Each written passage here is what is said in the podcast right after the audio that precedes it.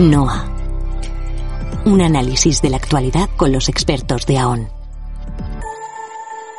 Estás escuchando el canal de podcast de AON. Soy Eli Martínez, especialista en marketing digital de AON y hoy viernes 4 de febrero, Día Mundial del Cáncer, vamos a hablar de salud con la doctora Marisol San, directora del área de salud en AON, y la doctora Dolores Moreno, directora médica de AON.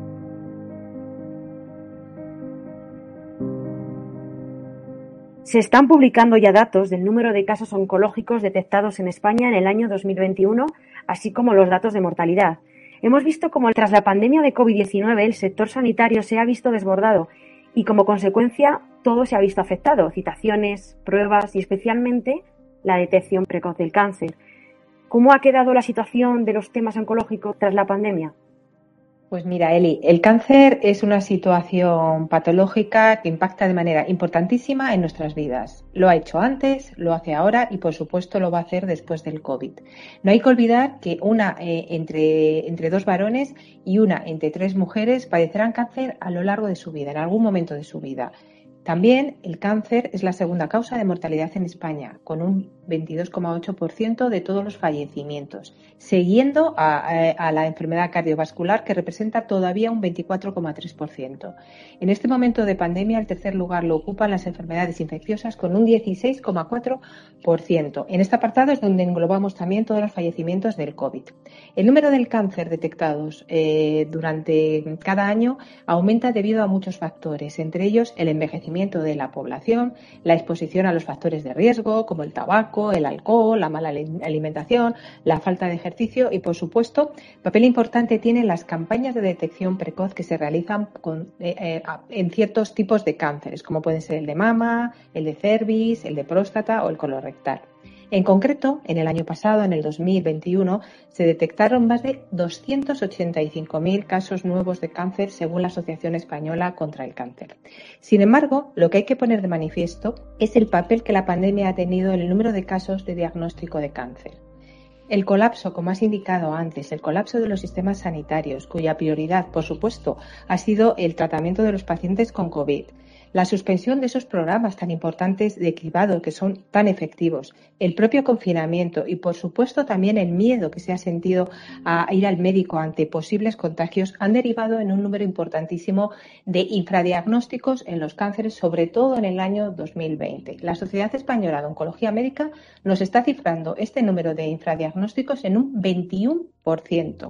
Este importante, eh, este importante porcentaje de casos que no han sido eh, capaces de, diagnosticarse o de realizar a veces un correcto seguimiento, lo que nos llevan sin duda es a la realización de unas pruebas diagnósticas y de unos tratamientos médicos más complejos y que en muchos casos son más costosos y lo que es más importante, van a llevar un peor pronóstico y una peor calidad de vida para los pacientes. Por eso hoy, que es el Día Mundial del Cáncer, queremos especialmente poner foco en esta situación, por el gran impacto que está teniendo y que va a tener en nuestras vidas. Y además en estos momentos hemos sido más conscientes de la importancia de contar con seguros de salud privados. Bienvenida, doctora Moreno. ¿Cómo tratan estos temas las compañías aseguradoras en cuanto a tipo de prestaciones, condiciones e innovaciones? Encantada, gracias Eli. Eh, las policías de salud privadas sí que tienen mucho, mucho que ver ahora, y sobre todo en esta pandemia, y la verdad es que tienen cubierta dentro de sus especialidades lo que es la oncología. Y además, eh, las empresas eh, que se especializan en salud, todas las, las, aseguradoras, entienden perfectamente la repercusión y la importancia que tiene la patología del cáncer, y es por ello que normalmente ponen más foco a la hora incluso de incluir mejoras para hacer sus pólizas más completas y más atractivas, especialmente teniendo en cuenta que, como ha comentado ya la doctora Sanz, la velocidad tan brutal en la que avanza la investigación, los medios de diagnóstico y todos los fármacos que pueden ir asociados. Si bien el problema realmente, por decir problema que no es, no es del todo correcto, la cobertura está quizás muy posicionada en el diagnóstico y tratamiento terapéutico y quizás no tanto en la prevención o en la posible predicción de algunos tipos de cáncer, que bueno, que es realidad que poco a poco sí que van avanzando un poquito más en esa temática, pero quizás no es, el, no es quizás la meta ¿no? de, la compañía a la hora de cubrir. Sí que es verdad que cuando uno contrata una póliza de salud, pues va a tener perfectamente incluido el tratamiento oncológico, la hospitalización, tanto de día como en hospital normal.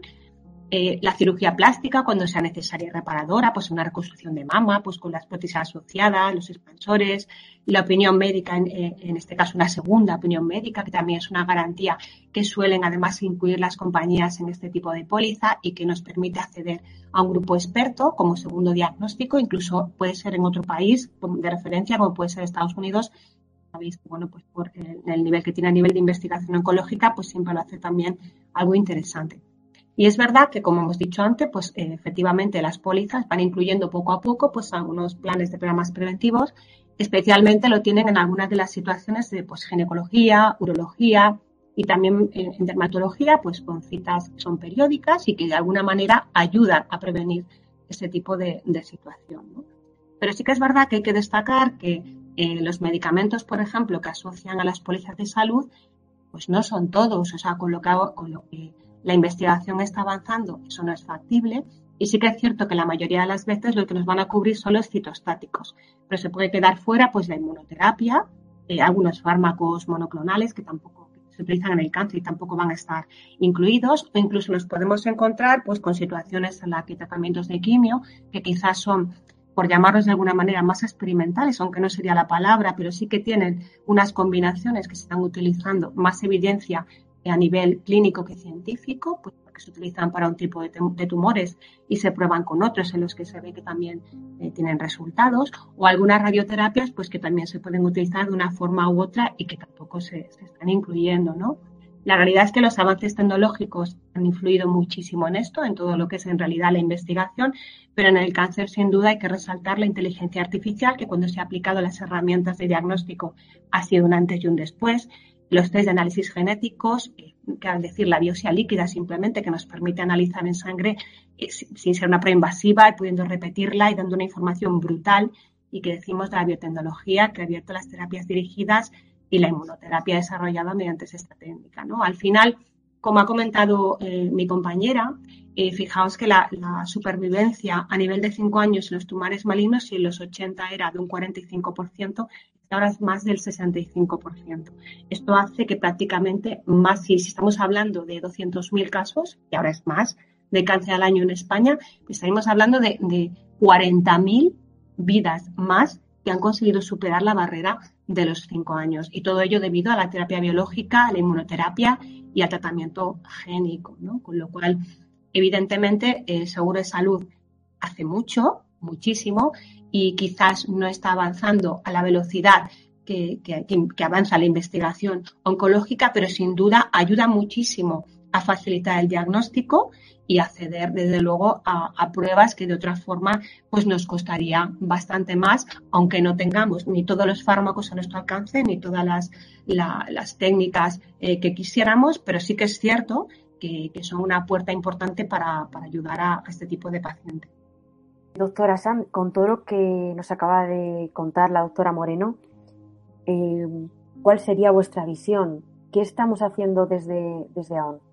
En AON en general, pero también en particular en el tema de salud, eh, nos gusta tener una visión global, lo que nosotros llamamos holística eh, de los temas de salud. Y en concreto, dado que hoy estamos hablando del Día Mundial del Cáncer, de los temas oncológicos. Por eso desde AON lo que queremos mm, y llevamos haciendo desde tiempo, pero queremos potenciar es el asesorar y acompañar a todos nuestros clientes en este tipo de procesos, mm, darles eh, todo el apoyo que puedan necesitar, incluso desde el punto de vista eh, también emocional. Y no solamente en el momento del diagnóstico, en el momento del tratamiento o en el momento del seguimiento de los procesos oncológicos. Queremos ir un, poquito más allá y queremos empezar desde el principio, desde el comienzo de la historia del proceso oncológico. Eh, queremos ayudar a elaborar a nuestros clientes lo que nosotros denominamos un mapa de riesgo oncológico, tanto a nivel de persona, tanto a nivel individual como a nivel también corporativo Con esto lo que nos vamos, lo que nos va a permitir, lo que vamos a tener en nuestras manos es poder reforzar el foco a nivel preventivo en temas oncológicos y también comenzar con algo que no es habitual. Mi compañera la doctora Moreno hablaba de nuevas tecnologías, nuevos medicamentos.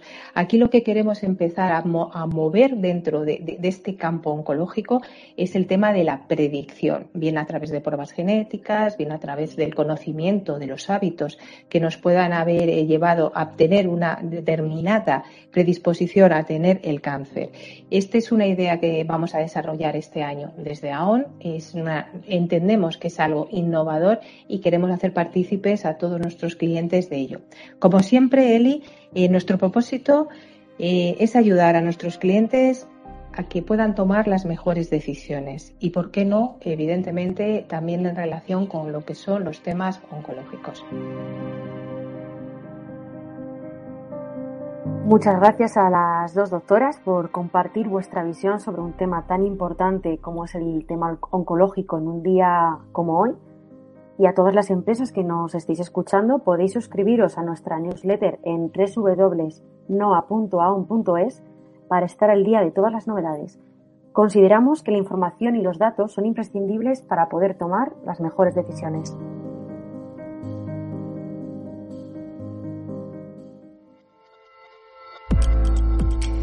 NOA. Un análisis de la actualidad con los expertos de AON.